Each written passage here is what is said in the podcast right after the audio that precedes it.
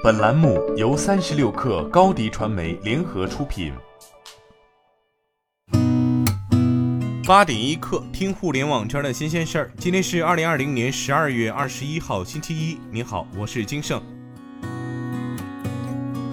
坚持增程技术方案的理想汽车不再孤单。东风集团旗下的汽车品牌蓝图汽车也在近日发布首款车型蓝图 Free，车型会推出纯电版和增程版两个版本。这也是传统车企发力新能源汽车后推出的首款增程技术车型。巧合的是，就在蓝图 Free 推出的当天，理想汽车称已经交付三万辆理想 ONE，略有隔空较量的意味。但蓝图汽车 CEO 卢放在接受采访时称：“我们跟理想不是竞争对手，我们跟所有的新能源车企是一个战壕里的战友。我们共同的目标是把传统的燃油车不断的向新能源车转化，把电动车市场做大，这是我们所期望的。”十二月十九号，二零二零腾讯视频内容生态大会召开，大会透露，腾讯视频在长视频领域全面深化推进分账体系。现场向优秀创作者颁发共计两千六百五十万现金奖励，并公布中视频发展战略，全新定义五至十五分钟中短内容，构建剧情类微剧和非剧情短节目新品类。腾讯视频副总裁王娟表示：“我们的雨林生态里既有长视频内容，也有微剧、微综等中视频，还有短视频。无论什么样的内容形态，都能在系统里自由呼吸和上升成长。”京东数科昨天表示，当前根据监管部门对于互联网存款业务的关注，京东金融 App 已停止新增上线互联网存款产品，停止新用户购买相关产品，并已对存量客户和业务进行稳妥有序的调整。同样，陆金所昨天表示，陆金所平台已停止上架新的互联网存款产品，已购买产品不受影响。陆金所将持续密切关注监管动态，并严格落实监管相关规范和要求。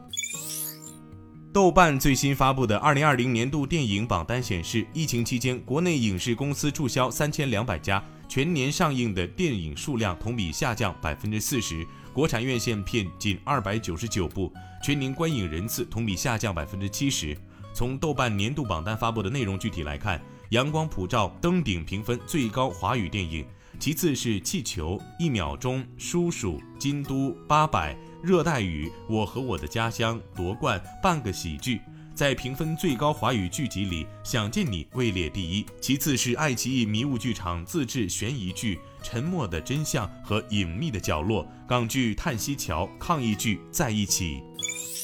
一加创始人兼首席执行官刘作虎透露，一加正在研发智能手表。刘作虎表示，一加正在与谷歌紧密合作，为一加智能手表开发更好用的 Wear OS 系统。一加希望打造一个生态系统，让智能手表、Android TV、Android 手机之间能够无缝连接，形成生态闭环。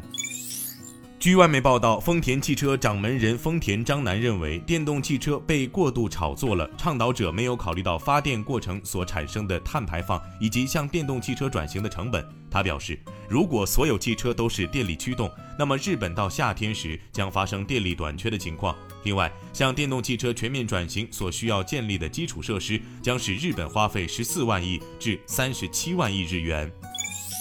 三星电子将继下月推出 Galaxy S 二十一后，于明年上半年推出 Galaxy 系列的 A 三十二、A 五十二和 A 七十二等中低价位机，攻占五 G 大众市场。相应机型将以较低价位支持五 G，分别配置三至五个摄像头，保留三点五毫米耳机接口。具体来看，日前通过美国联邦通讯会认证的 A 三十二将成为售价最低的五 G 新机，价格约在四十万韩元，约合人民币两千三百七十二元左右。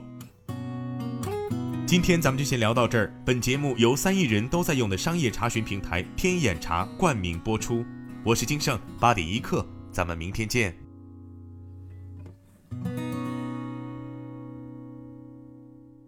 欢迎加入三十六氪官方社群，添加微信 baby 三十六氪 b a b y 三六 k r，获取独家商业资讯，听大咖讲风口，聊创业，和上万课友一起交流学习。